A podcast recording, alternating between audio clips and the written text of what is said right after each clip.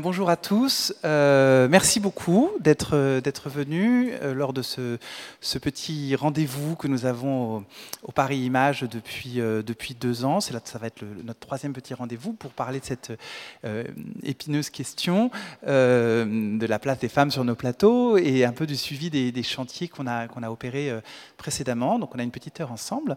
Alors, moi, je ne vais pas parler très longtemps. Je vais juste refaire une toute petite introduction. Donc, je suis Baptiste Henman, je suis le délégué général de la, Commission supérieure technique de l'image et du son. Et euh, je refais un mini, euh, un mini rappel euh, d'introduction.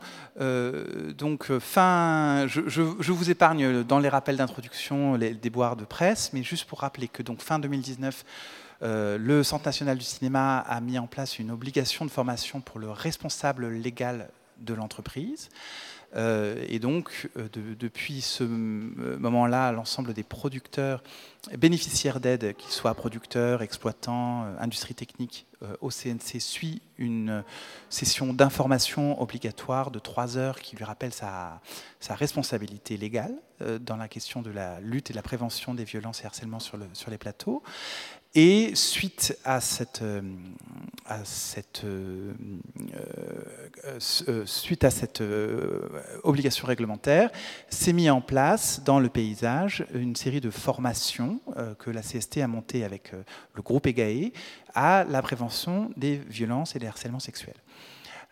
Cette formation prévoit notamment la formation du référent harcèlement. Donc là, je vous fais vraiment tout un. Je vais très très vite euh, pour laisser le temps aux gens de, s'exprimer. Euh, donc, la, question de l'ambassadeur référent sur les, tournages. Et l'ambassadeur, c'est la pièce maîtresse du plan de prévention qui doit être mis en place sur le lieu de travail pour permettre euh, bah, de prévenir au mieux le risque de harcèlement et d'agissement sexuel et sexiste. Donc ça, c'est vraiment une sorte de mini euh, introduction, euh, si vous aviez loupé un épisode précédent, euh, avant de parler de la thématique d'aujourd'hui et de présenter les différents intervenants. Donc on a inter- euh, nommé cette conférence technicienne Respecter l'expertise. Euh, et l'idée est de faire un petit débat qu'on va mener euh, aujourd'hui. Donc d'abord faire un point tous ensemble sur où on en est dans cette question de formation et notamment où on en est dans cette question des ambassadeurs référents. Est-ce que ça s'implante, etc. Et puis, dans un deuxième temps, on va essayer de discuter ensemble de la façon dont on considère euh, généralement la société. Est-ce que comment sont considérés les métiers occupés euh, de façon prédominante euh, par des femmes? Et donc, euh, au-delà de cette considération, c'est un peu euh, un choc, quelle est la valeur qu'on accorde à, ces métiers-là? Donc, autour de moi, dans le désordre, euh, Sophie Léné Jodovic, non, enfin dans l'ordre, dans mon ordre ici, qui est directrice de casting, membre de l'association euh, Larda, euh, membre également du collectif 50-50, et tu as suivi cette fameuse formation euh, des référents, des ambassadeurs référents. Euh, Mendy, euh, chargée de mission au collectif 50-50, donc fait partie de l'équipe permanente, et va nous parler d'un outil extraordinaire mis en place par 50-50. Voilà. Euh, parlera en premier euh, Sarah Caillé-Sautron, qui est formatrice au groupe EGAE, qui est donc le partenaire de la CST, partenaire privilégié de la CST pour la mise en place de ces formations, euh, et qui va donc nous faire un peu un état des lieux de un an de travail ensemble euh, et du nombre de, enfin voilà, euh, que s'est-il passé depuis un an, montrer qu'on n'a pas chômé et qu'on est prêt à continuer.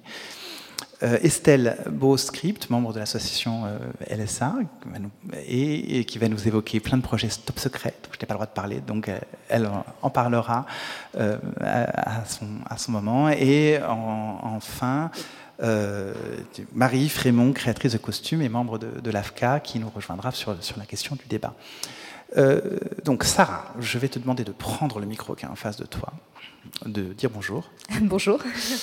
Merci. Jusque-là, ça va. Jusque-là, ça va. Donc, est-ce que tu peux rapidement te présenter, ton parcours, et nous dire euh, bah, sur la dernière année comment ça s'est passé euh, en- sur le plan de la mise en place de ces euh, formations à la prévention des, des violences et harcèlements sexuels Oui, donc bonjour euh, à tous et toutes. Donc moi, je m'appelle Sarah Caillé-Sautron. Je suis consultante formatrice au groupe EGAE. Donc le groupe EGAE, pour vous expliquer un petit peu, c'est un cabinet de conseil de formation qui fait principalement des formations sur la thématique de l'égalité professionnelle entre les femmes et les hommes, la lutte contre les violences sexistes et sexuelles et euh, la lutte contre toutes les formes de discrimination au travail. Donc nous, c'est vraiment sur ça qu'on est spécialisé et on a remporté donc avec la CST un marché euh, donc sur les VHSS avec euh, l'AFTAS. Euh, on a remporté 9 lots correspondant à 9 régions dans lesquelles on peut intervenir. Pour faire un rapide bilan donc, de l'année passée, euh, bilan qu'on a rendu à l'AFDAS euh, en décembre 2022, on a animé de notre côté 73 sessions de formation, ce qui représente à peu près 500 personnes formées aux violences sexistes et sexuelles. dans ces formations-là, c'était principalement donc le module 1, c'est-à-dire les fondamentaux en matière de violences sexistes et sexuelles. C'est vraiment le, module qui est le plus commandé aujourd'hui. Euh, beaucoup en présentiel et euh, beaucoup euh, de, bons retours aussi dans les évaluations, puisqu'il y avait à peu près 98% des participants et participantes qui se sont dit satisfaits, voire très satisfaits de nos formations. Donc en gros, un bilan très positif qu'on a rendu en fin d'année. Pour parler plus spécifiquement de la question des référents, référentes, euh, nous, on a vraiment identifié, donc c'est un public qui est très intéressant à former pour plein de raisons, mais déjà parce que c'est un public qui est très volontaire souvent, ce qui n'est euh, pas toujours le cas quand on forme sur ces sujets-là. Euh, on peut avoir des, personnes qui sont très résistantes, ce qui n'est pas, pas le cas pour les référents, référentes. Souvent, c'est des personnes très engagées, intéressées par le sujet. Et on a repéré donc plusieurs, euh, plusieurs enjeux, je dirais plusieurs intérêts particuliers à ce public-là, par rapport aux encadrants ou par rapport aux directions, par exemple, qu'on aussi. Euh, d'abord, un point sur euh, l'accueil de la parole des personnes potentiellement victimes. Ça, c'est vraiment un enjeu que les référents et référentes ont beaucoup, notamment du fait que ce sont des personnes ressources qui sont souvent identifiées dans leur structure comme étant les personnes vers qui se tourner en cas de problème. Donc quand on est une personne euh, qui accueille beaucoup la parole, euh, souvent il va y avoir beaucoup de questions sur quel vocabulaire adopter, quelle posture avoir, qu'est-ce qu'on dit, qu'est-ce qu'on ne dit pas, quelles questions on pose, quelles questions on ne pose pas, euh, comment on fait pour faire un mail de signalement, plein de questions techniques comme ça. On va avoir aussi beaucoup de questions sur l'enquête interne. L'enquête interne, donc comment on mène une enquête pour déterminer si des faits de violence ont vraiment eu lieu ou pas dans une structure, comment on mène des entretiens, comment on rédige un rapport d'enquête, donc plein d'outils pratiques euh, qui sont donnés dans les formations que nous on propose au groupe EGAE. Et il y a aussi un enjeu, donc euh, ça assez intéressant et assez particulier sur les référents référentes, c'est que ce sont souvent des personnes qui sont assez isolées. Euh, le fait est qu'on forme beaucoup de petites structures dans le cadre de ce marché, et quand on est une petite structure, souvent il y a une personne référente et c'est tout. Et déjà c'est pas mal qu'il y ait une personne référente. Donc du coup, elles peuvent se sentir souvent un peu seules, un peu démunies face à ce sujet-là des violences sexistes et sexuelles. Ce qui ça pose deux problèmes. En gros, ça pose le problème de la charge mentale et émotionnelle que c'est d'être référent, référente sur ce sujet-là. Euh, quand on est seul, quand on entend énormément de témoignages, quand on, peut, euh, quand on est identifié comme étant la personne ressource, ça peut mettre un peu la pression. Euh, donc nous, on travaille à comment on prend soin de soi en tant que référent, comment on fait redescendre ce niveau de pression, qu'est-ce qui relève de ma responsabilité, qu'est-ce qui relève pas de ma responsabilité, et qu'est-ce que je ne peux pas en fait bouger. Euh, donc ça, c'est une première chose. Et il y a aussi ce côté de quand on est seul, on peut avoir l'impression qu'il y a moins d'aide à trouver dans la structure et en dehors de la structure.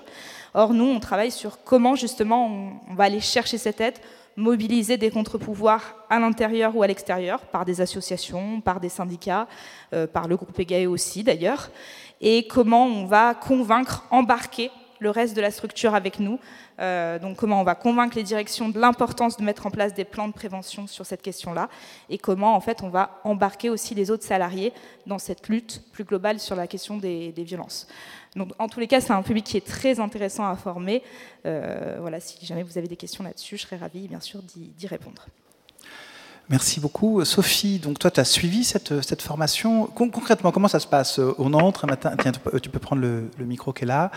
Euh, on entre un matin, les gens se réunissent en rond, disent bonjour, je m'appelle Sophie, j'aimerais bien être référent. Euh, tu veux dire quand le premier jour de la formation euh, bah, On ne dit pas qu'on voudrait être référent parce qu'on vient tous pour la même raison. Mais euh, non, ce qui est intéressant, c'est que déjà on vient de postes très différents. Moi, moi je suis directrice de casting, mais j'avais une, une, électro, il y avait un steadicammer, un régisseur, des femmes qui s'occupent de festivals de cinéma là j'ai plus les festivals en tête, mais voilà, on était à des endroits différents de, nos métiers euh, artistiques et euh, donc déjà c'était intéressant parce que ça nourrit encore plus les discussions. Et, et, après, moi, enfin, moi j'ai beaucoup aimé, je fais partie des 88%, parce que je, bah déjà, je me suis rendu compte à quel point, même quand on pense qu'on est aguerri sur le sujet, il y a tellement de choses qu'on ne sait pas. Et euh, le, choix des mots aussi, le fait qu'on sous-qualifie tout, tout le temps, et que en fait, euh, c'est pas des attouchements, c'est des agressions, c'est pas de la drague lourde, c'est du harcèlement sexuel. Enfin, en fait, on se rend compte que les mots ont un sens et qu'on a tendance à toujours tout sous-qualifier. Donc ça, ça a été euh, assez euh, même le code du travail. Enfin voilà, il y avait plein de choses, les violences discriminatoires, tout ça. Enfin, on apprend tellement de choses pendant cette formation. Et effectivement, euh, j'ai l'impression que je, suis meilleure maintenant pour euh, prévenir, euh, recueillir la parole, effectivement, être plus capable aussi de déterminer des signes de quelqu'un qui va pas bien et, puis de signaler. j'ai même pu le mettre un peu en pratique en étant collectif 50-50 parce que du coup, on reçoit nous forcément via notre collectif féministe des jeunes femmes qui, qui ne savent pas quoi faire et qui subissent du harcèlement sexuel. Et, euh, pour la première fois, bah, j'en ai eu une euh, après cette formation et je me suis rendu compte à quel point j'étais beaucoup plus à l'aise euh, pour lui laisser le temps de parler. Au moment où moi je dois parler, qu'est-ce que je vais dire Mettre les mots sur ce qu'elle me décrit pour lui dire c'est ça que tu as vécu. N'essaye pas d'amoindrir la chose, tu es vraiment victime de ça. Enfin, ça a été hyper intéressant. Et voilà, enfin, je, j'espère qu'il va y avoir euh, de plus en plus de techniciens et techniciennes pour euh, faire cette formation et être ambassadeur en fait. Euh, moi je suis pas sur les tournages malheureusement. Donc c'est ma limite. pour l'instant, les ambassadeurs, l'idée c'est qu'il y en ait un par film. Ça, vous savez à peu près comment ça se passe de, ton côté, ou sinon Estelle, Marie, vous avez déjà été témoin du fait qu'il y a des ambassadeurs référents sur les films? Alors, sûrement qu'il y a des ambassadeurs. Moi, de mon expérience, je pense que c'est des, des, postes discrets. Enfin, ça n'a pas été mis en avant, c'est énoncé sur les feuilles de service. Mais après, moi, j'ai pas eu euh, à euh, partager ces expériences douloureuses ou voir euh, ça sur, euh, sur les plateaux, je ne sais pas. En revanche, j'avais une question à te poser par rapport au, au, fait que tu sois au casting. Il y avait cette, cette, cette, cette position de, de, référent particulier justement pour introduire les scènes d'amour un peu euh, au tournage. Est-ce que, est -ce que ça, c'est une formation supplémentaire? Est-ce que... C'est un métier.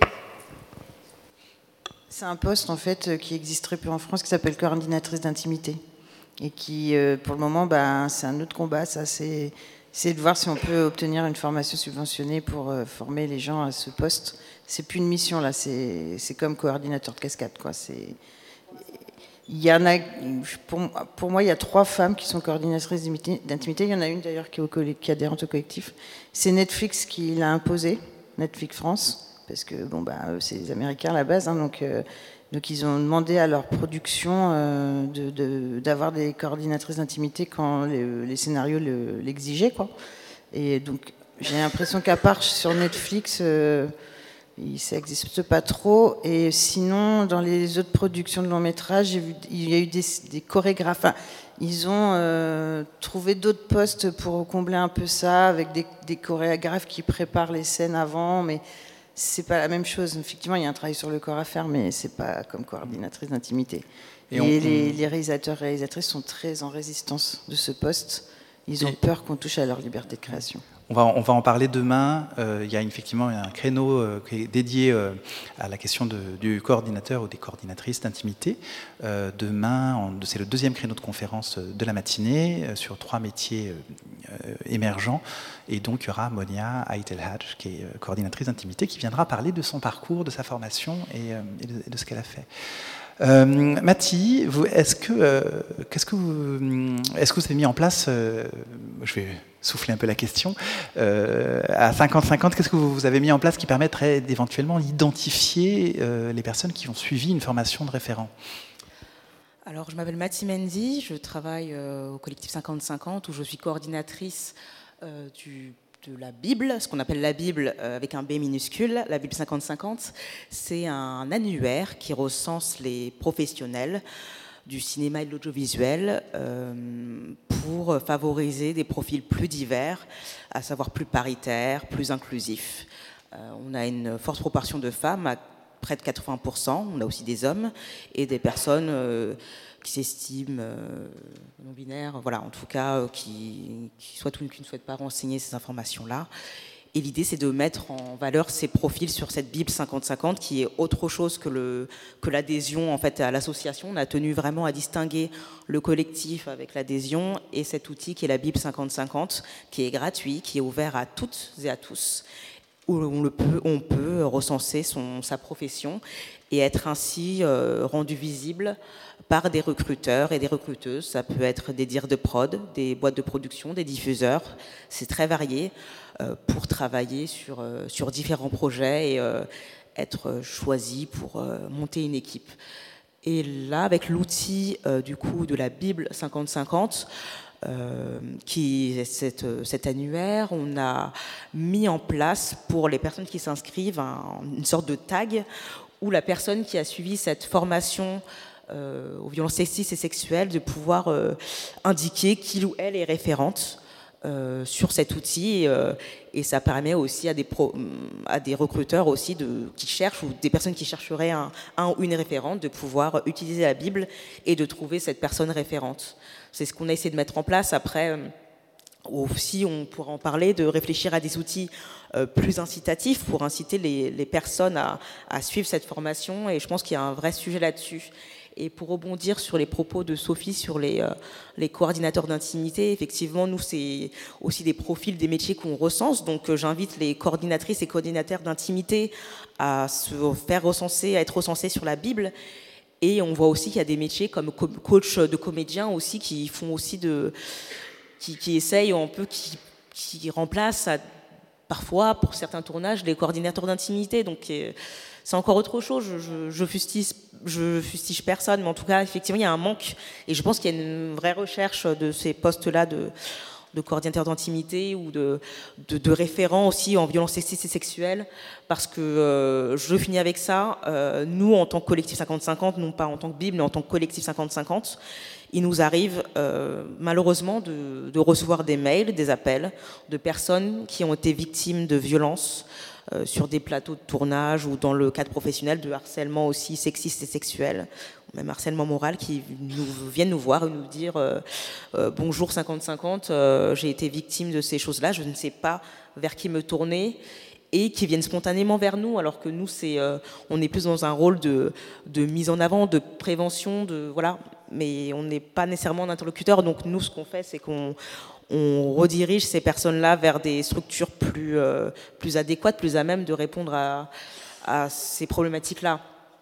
Mais voilà, en tout cas, il y a ce vrai sujet de, d'identifier les référents sur, euh, euh, dans ce genre d'agression, de, problématiques. Je ne veux pas dire problématique pour ne pas, justement, les, mots ont une importance, rabaisser le, sujet, mais en tout cas, que vraiment mettre en valeur les interlocuteurs euh, dédiés, parce qu'il y en a en fait. Euh, merci, merci beaucoup. Euh, et donc du coup, juste avant de passer, on va un tout petit peu shifter de, sujet et, je vais poser la question ensuite à, Estelle. enfin, je vais donner la parole ensuite à, Estelle. Et la, question du respect, c'est une question qu'on le sujet du respect, c'est un sujet qui revient régulièrement euh, dans les formations. Le fait que euh, le, manque de respect les uns les autres euh, met en place une ambiance nocive sur un lieu de travail. Et le gros avantage d'éléments comme des Bibles 50-50, c'est que les gens sont volontaires pour s'inscrire sur ce type d'outils. Et donc nécessairement, si on prend des gens qui sont inscrits sur le type d'outil pour constituer son équipe, on va avoir une ambiance, euh, enfin potentiellement, on va plus facilement trouver des gens qui ont des valeurs d'ambiance et de respect qui sont euh, probablement plus proches, euh, plus proches des nôtres. Juste avant de passer la parole, je voulais rappeler le numéro de la cellule audience, puisque c'est aussi pour rappeler que toute cette stratégie de prévention des violences, c'est un, un, groupe, comment dire, un effort commun que nous faisons, à la fois euh, qui vient de l'État, avec le Centre national du cinéma, mais je rappelle aussi que cette euh, démarche est poussée, par l'ensemble du ministère de la Culture, donc aussi sur le Centre national de la musique, le Centre national du livre, euh, etc., et se, diffuse aussi dans le domaine du sport, là. Le fait que les formations soient financées par l'AFDAS fait que ce type de démarche se, répand également dans l'ensemble des domaines soutenus par l'AFDAS, donc également euh, voilà, le spectacle vivant, le spectacle enregistré, le sport, le golf, les parcs d'attractions, etc. etc. C'était un, domaine assez large. Et que donc on a, on a vraiment une, cohésion entre une démarche de prévention avec euh, l'État, le, Centre national du cinéma, de formation avec euh, l'AFDAS, des organismes de formation comme le groupe EGAI, et puis grâce à la cellule mise en place par la FESAC ministère de la Culture et qui est opéré par Audience, qui est une cellule d'écoute sur laquelle on peut retrouver un soutien à la fois psychologique et juridique, et dont je rappelle le numéro, qui est le 01 87 20 30 90. et, que, et que donc euh, euh, vous tapez cellule Audience sur votre moteur de recherche préféré et vous pouvez trouver euh, un numéro de téléphone euh, à appeler. Euh, euh, Estelle et Marie, je voudrais revenir sur cette question un peu du respect et de la valeur qu'on accorde au travail des femmes. Estelle, je sais que vous avez mené un travail au sein de l'association LSA. Je dispose des visuels que tu m'as demandé. Si je, tu veux, je peux les afficher. Par exemple, pour introduire, pourquoi pas? Merci. Donc moi, je, je, fais partie de l'association des scripts, c'est une association euh, euh, qui, existe depuis 2005 maintenant. Et euh, on a décidé de se regrouper parce que sur les plateaux, on est seul. Il y a seulement une script avec un peu de chance son assistant ou son assistante. Mais on est seul et qu'on avait la nécessité, le besoin de se regrouper pour parler de nos pratiques, pour réfléchir sur la manière dont on travaille ensemble, parler de nos conditions de travail aussi les unes les autres.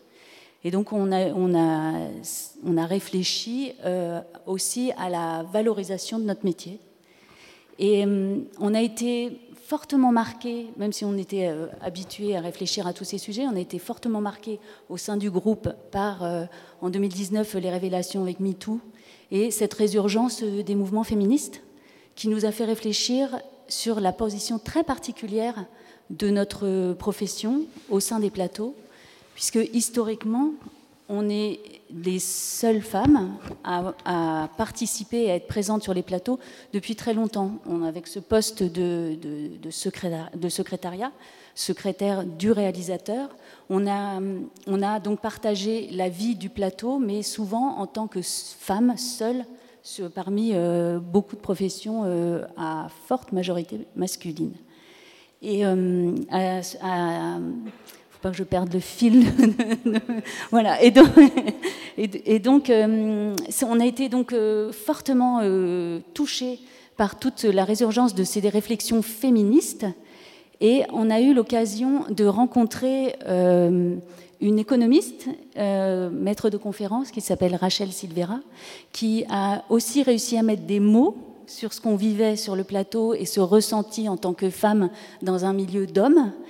Et elle nous a ouvert les yeux et a mis un nom sur notre profession en disant qu'on était une profession à majorité féminine et qu'à ce titre, probablement, on était, notre métier n'était pas toujours estimé à sa juste valeur. Donc on s'attache aujourd'hui à, on se penche sur le berceau des scripts et on essaie de, trouver des arguments pour, euh, faire cette, pour faire cette étude sur notre métier. Et euh, par exemple, euh, Rachel Silvera nous disait que la, mixité dans le monde du travail était assez rare et seulement 17% des métiers pouvaient se targuer d'avoir une vraie parité entre hommes et femmes dans, leurs fonctions. Du coup, ça laisse beaucoup d'autres métiers où euh, la prédominance masculine existe. Ce qu'elle dit aussi, c'est que la majorité des femmes sont parqués, c'est ces termes, sont parqués dans des types de fonctions, dans des types de, métiers plutôt tournés autour du care, pour utiliser le terme anglais, ou du soin, de l'éducation et du secrétariat, de l'administration. À ce titre, on peut dire que les scripts font partie de, ce classement. Du coup, euh, riche de toutes ces informations, on a, eu envie donc de mener une étude qu'on espère pouvoir bientôt euh, commencer, entamer. Et on s'est basé, on a, donc on a trouvé des partenaires pour mener cette étude en la personne de, Baptiste et la CST qui nous soutient, et aussi une chercheuse qui s'appelle Fanny Gallo, qui est historienne et sociologue et qui est spécialisée aussi dans l'étude des, métiers, enfin dans le monde du travail, la place des femmes dans le monde du travail. Et donc, euh, avec, euh, avec ces, expériences, avec cette chercheuse, on s'est euh, penché sur le, sur ces lois, ces lois sur les femmes au travail et les lois qui ont été faites en 1972 et améliorées, euh, complétées avec le travail d'Yvette Roudy en 1983, où Yvette Roudy a donné des clés pour réfléchir et juger de la valeur d'un métier et trouver une méthode qu'on appelle la, méthode de comparaison d'emploi, où on compare euh, la valeur d'un travail. Pour faire ça, il nous, il nous faudrait euh, euh, élaborer un questionnaire, et dans ce questionnaire, on pourrait changer et utiliser d'autres critères pour, pour juger de la valeur d'un travail. Ce faut, pour nous, ce qu'il faut faire, c'est trouver un métier comparatif pour comparer, pour comparer notre métier avec un autre métier à majorité masculine et comparer euh, avec des critères qui seraient autres que ceux du genre, c'est s'affranchir de toutes ces considérations de genre et euh, euh, faire un questionnaire où on pourrait interroger le niveau de diplôme, par exemple dans cet autre métier à prédominance masculine, pour rappel, euh, la FEMIS dispense une formation initiale pour les scripts. C'est un niveau bac plus 5, donc c'est quand même une, formation qu'il faut considérer et ça pourrait être euh, comparé à ce métier qu'on aurait choisi sur, euh, sur les plateaux, ce métier comparateur et à prédominance masculine. On pourrait aussi euh, questionner le niveau de, pardon, le, de responsabilité. De responsabilité, merci, c'est le mot que je cherchais, de responsabilité, euh, les conditions aussi, interroger les conditions de travail, la pénibilité, le temps de travail qui peut être rendu invisible quelquefois. Il, suffirait, il faudrait qu'on élabore euh, avec la profession à majorité masculine qu'on aurait choisie élaborer donc un questionnaire qui soit le plus approprié pour arriver à avoir des, un argument et peut-être, à l'issue de cette recherche, prouver que à valeur égale, à valeur de travail égale, notre métier de script est sous-évalué. voilà, ce serait euh, une des, un des biais pour euh, et trouver des arguments. Alors Baptiste, excuse-moi, le titre de, notre réunion aujourd'hui, moi, m'a posé beaucoup de questions parce que je pense que respecter l'expertise, euh, je, pense que ça, ne peut pas se décréter en mettant EZ à la fin de, respecter. Et le respect, je pense que ça se co-construit et il faut nous aussi, par le biais de, cette étude, ce qu'on essaie de montrer, c'est de faire comprendre euh, le détail et la charge de notre métier pour, euh, pour le valoriser et sortir surtout de, de, ces critères de genre qui, collent, qui nous collent à la peau et qui, qui biaisent toute la considération pour notre métier. Voilà. Merci, euh, merci beaucoup. Je vous épargne les longues heures de tergiversation que nous avons eues pour savoir s'il fallait écrire respecter EZ ou respecter ER. Euh, ça, c'est du travail invisible dans la préparation des, conférences. Marie, est-ce que, est que, ça te fait euh, réagir, ce, genre de démarche que, tu entends chez bah les Oui, je trouve ça très, très intéressant. Est-ce que tu, peux nous, juste nous représenter un peu ton parcours pour ceux qui ne te connaissent pas? Alors, je suis Marie Frémont, je suis donc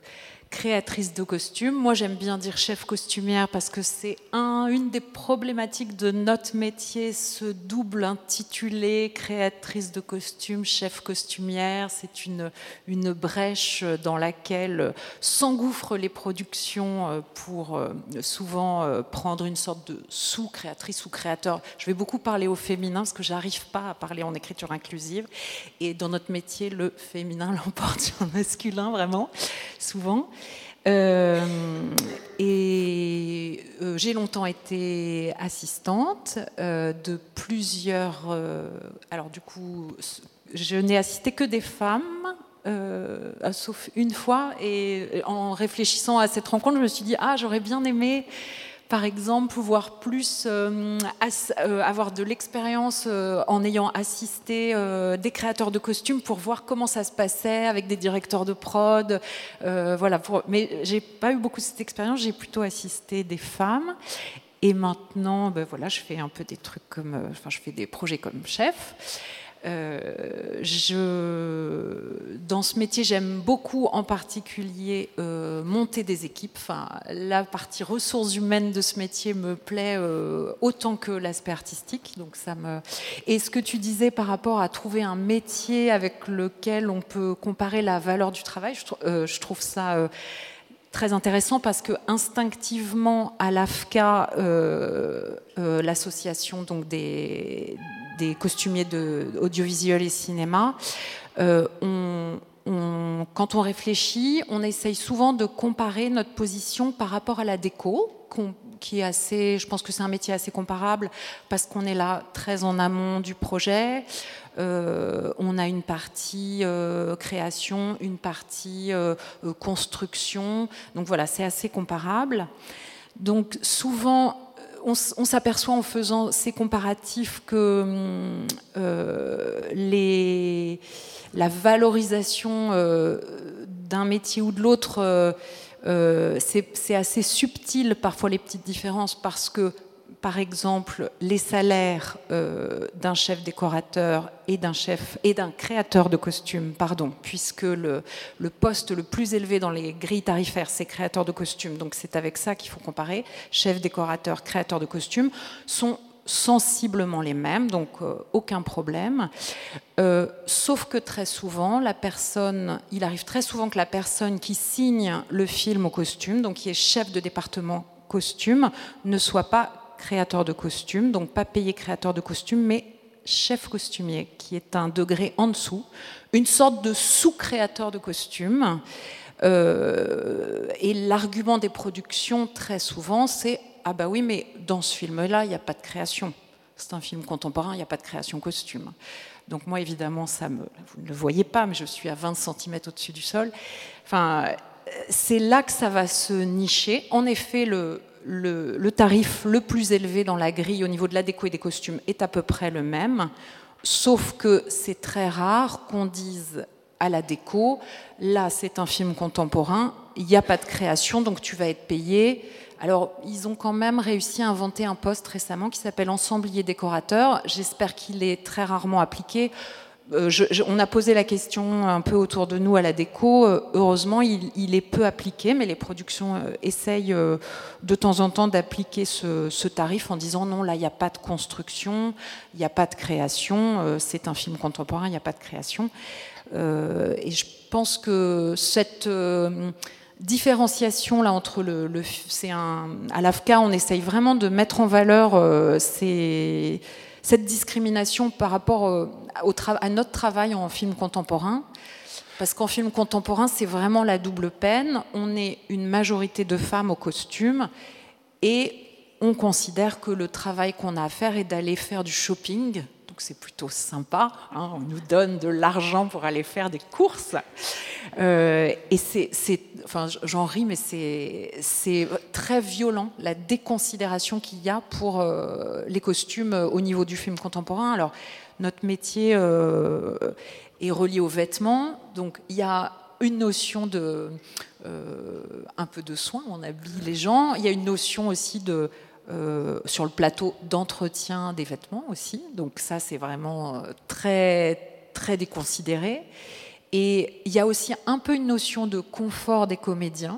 Alors ça, j'ai été euh, surprise et à la fois par une, rencontre avec des, costumières et une jeune génération d'habilleuses parce qu'on est en ce moment en discussion pour euh, redéfinir euh, dans la convention collective des, intitulés de poste.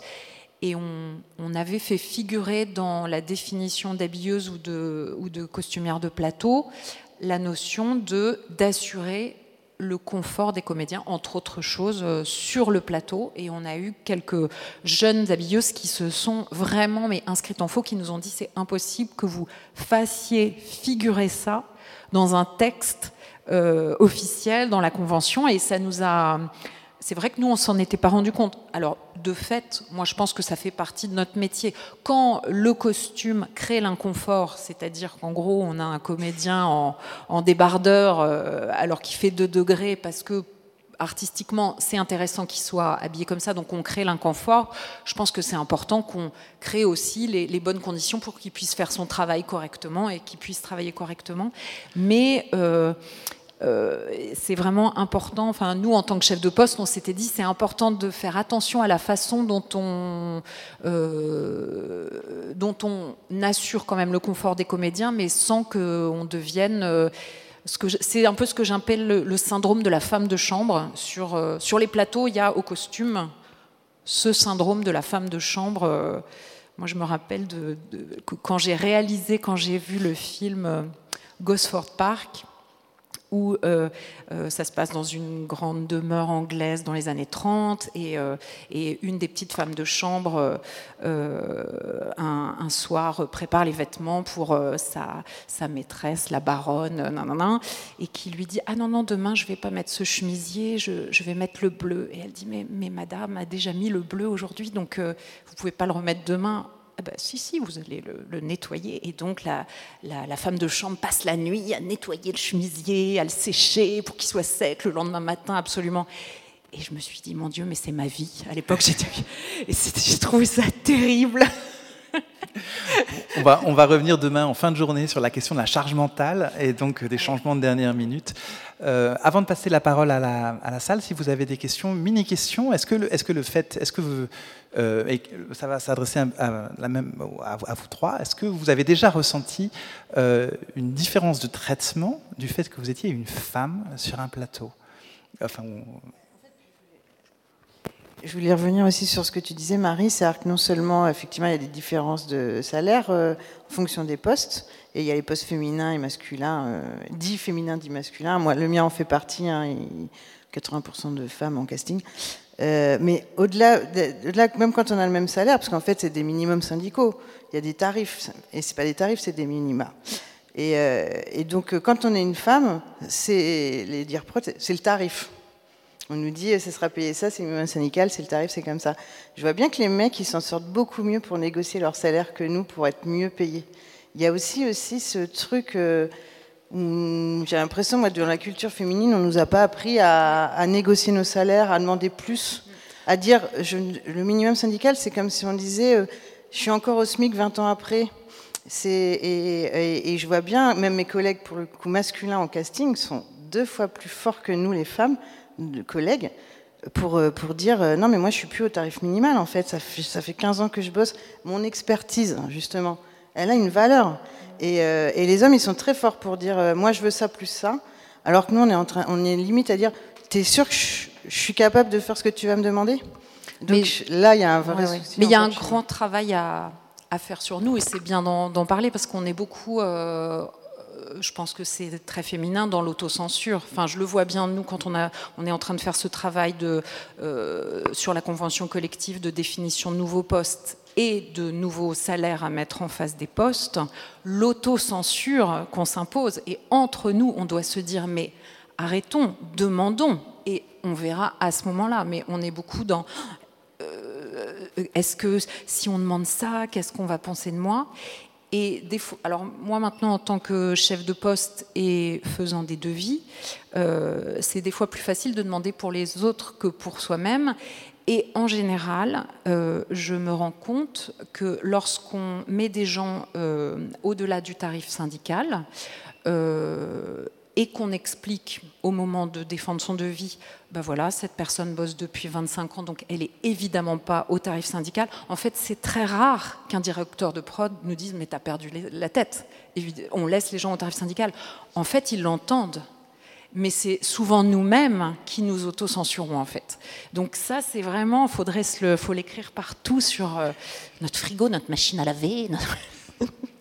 Euh, il, faut demander, il faut arrêter de s'auto-censurer Et à l'AFCA, on, se disait, on n'hésite pas à s'appeler entre nous pour débriefer, des fois pour se dire, pour s'encourager, parce que alors, c'est sûrement, euh, enfin, il y a heureusement, il y a sûrement des femmes qui sont pas comme ça, mais je pense qu'il y a beaucoup de femmes quand même qui n'osent pas euh, demander des choses. Et en fait, moi, je m'aperçois que quand on demande, quand on donne un devis où on peut justifier de chaque ligne du devis, c'est assez rare euh, que, alors évidemment, il y a toujours des, ajustements à faire, mais c'est assez rare qu'un directeur de prod réponde ce qu'on a eu peur qu'il nous réponde, mais ça va pas, euh, tu, euh, c'est beaucoup d'autocensure quand même.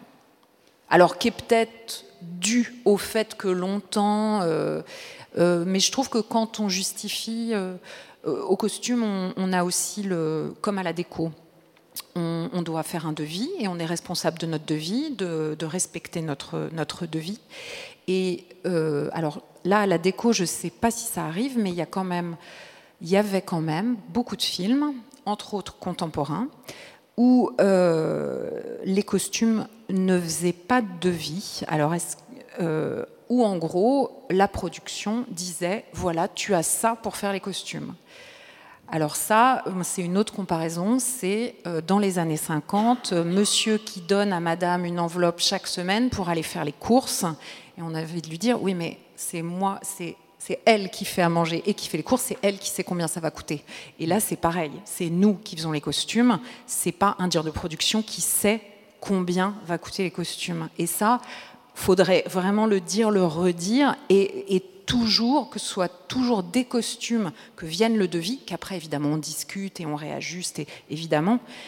Mais euh, je trouve ça fou quand j'entends, j'espère que ça existe de moins en moins, mais qu'on dit, voilà, tu as temps pour faire les costumes de ce film. Est-ce qu'il y a des questions, des remarques, des réactions? Oui, il faut parler dans le micro, hein, sinon c'est comme. Je reviens sur l'histoire sur du devis. C'est que à l'époque, les chefs de poste étaient contactés et chacun faisait un devis demandé par le directeur de production. Et puis petit à petit, euh, c'était payant. C'est-à-dire qu'on avait euh, une semaine, deux jours, trois jours, selon le sujet, on était payé pour faire des devis. Aujourd'hui, on nous dit effectivement, tu as temps pour faire le film, donc il faut qu'on rentre dans cette enveloppe. Sauf que cette enveloppe, elle a été euh, déterminée par qui? Soit le directeur de production, soit le producteur, soit la chaîne même qui commande, ou enfin, peu importe. Donc c'est vrai qu'aujourd'hui, il faudrait qu'on puisse remettre à jour cette histoire de devis et que chaque chef de poste, effectivement, qui fait son travail, puisse remettre un devis en disant, voilà, votre film, avec ce scénario, avec ce nombre de personnes, etc., plus l'équipe euh, qui, doit être mise en place, doit coûter tant. Après, il peut y avoir des discussions. Mais aujourd'hui, on est quand même confronté à un devis fait par quelqu'un dont ce n'est pas le métier, et donc, il y a beaucoup de lacunes. Et nous, on doit pouvoir faire avec. Donc ça, c'est une grosse problématique, effectivement. Quant à la considération euh, homme-femme, effectivement, je, pense que dans nos métiers, moi je suis créatrice de costumes également, euh, je pense que les créateurs de costumes ont nettement moins de discussions à mener avec un directeur de production que nous, créatrices de costumes. Ça, malheureusement, c'est encore très ancré. Après, il faut pouvoir défendre le morceau. Euh, je pense pouvoir faire partie de celles qui défendent aussi leurs équipes, c'est-à-dire que aujourd'hui, euh, sur un tournage, on nous dit bon bah tu fais une semaine, deux semaines, euh, et puis après merci, au revoir, et, ça sera euh, une habilleuse qui prendra le relais. Sauf qu'aujourd'hui, les habilleuses euh, ont une responsabilité qui est bien plus grande que celle qu'elles avaient au début, qui était juste habiller quelqu'un, parce qu'il y avait toujours une costumière ou une chef costumière qui était sur le plateau, debout, en bout. Et donc maintenant, euh, euh, moi, je sais que je défends toujours le poste d'habilleuse qui devient un poste de costumière parce que je considère que sa responsabilité, aujourd'hui, elle est de costumière et non pas d'habilleuse.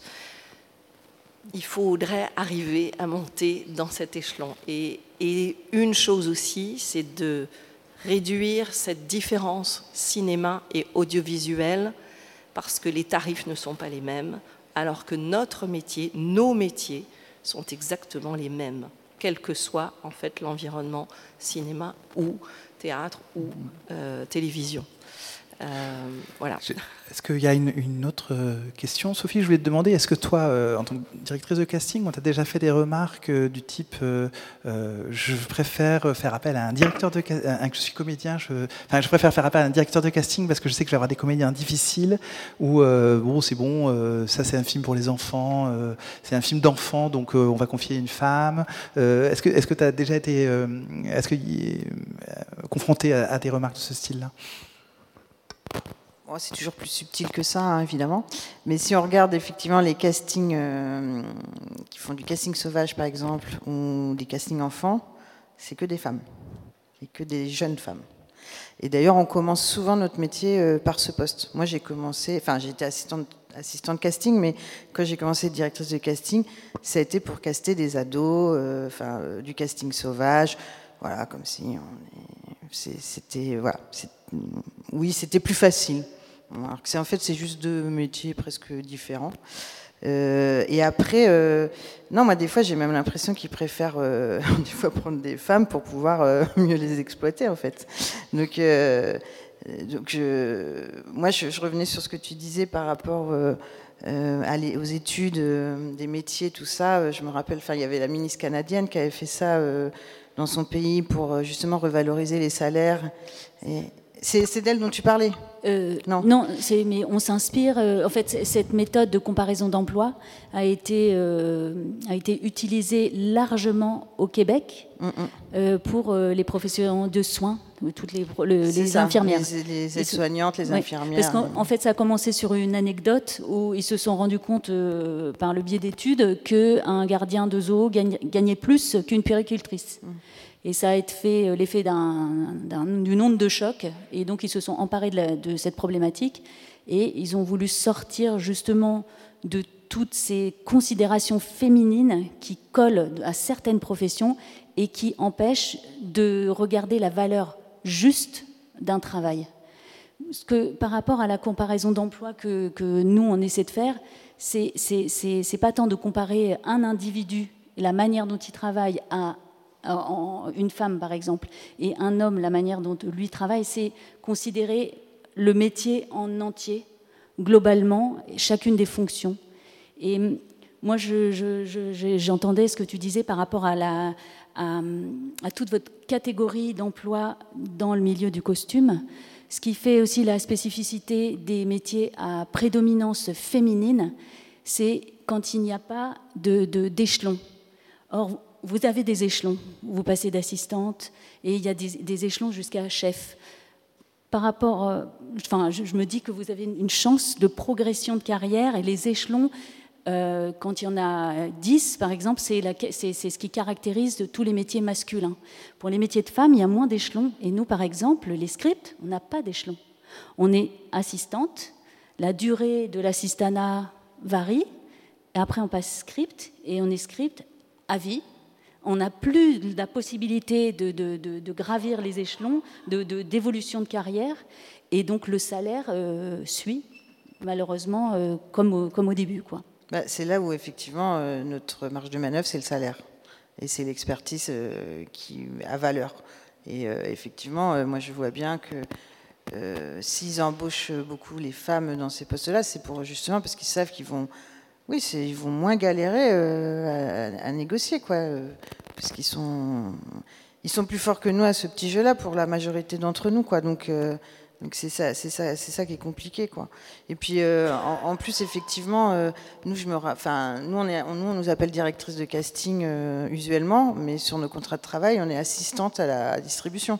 Enfin, en fait, on est des assistantes mise en scène spécialisées dans la distribution artistique.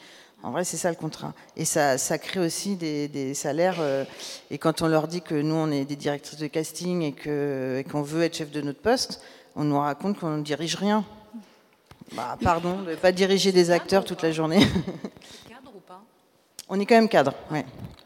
Mais c'est complètement. Euh, euh, et, effectivement, je pense qu'il serait bon que nos métiers dits féminins soient plus masculinisés et inversement. Et je pense que cette mixité-là euh, aiderait tout le monde, en fait. Oui, un des, critères aussi qui identifie les métiers à majorité euh, féminine, c'est que quand les hommes intègrent ces professions, ils ont le même salaire que les femmes. Comme par exemple les, sages-femmes, les infirmiers, les, hommes qui remplissent euh, cette fonction ont exactement le même salaire que euh, les sages-femmes. Et nous, par exemple, c'est pareil. On a, quand, après le, MeToo, nous, il y a eu cette volonté d'intégrer plus de, femmes sur les plateaux. Cette nécessité de m'exciter, on s'est fait sentir. On a vu des jeunes femmes, donc plus dans les équipes euh, caméra ou euh, dans les équipes machino-électro. Et nous, par exemple, les scripts, on a attendu, on s'est dit, nous aussi, nous aussi, on va avoir des hommes qui vont venir partager notre métier. Et en fait, non, non, parce que c'est encore un métier euh, où ce caractère féminin est trop ancré et ça fait fuir les hommes. Alors on ne dit pas que c'est notre, on s'en sortira quand les hommes rentreront dans notre métier. Non, il faut repartir de la base et justement valoriser chacun de ces métiers féminins pour ensuite faire euh, créer une mixité, une parité plus grande. Bah, merci beaucoup. Je ne vais pas me risquer à aller au-delà de ce que tu viens de dire parce que c'était très beau et c'était une belle conclusion. Euh, euh, est-ce qu'il y a une, éventuellement une dernière toute petite question? Est-ce qu'il est l'heure? Il faut rendre l'antenne. Comme vous voyez, euh, il y a foule qui se presse au, au portillon. eh bien, je voulais vous remercier. Je pense qu'on peut applaudir nos intervenants intervenantes.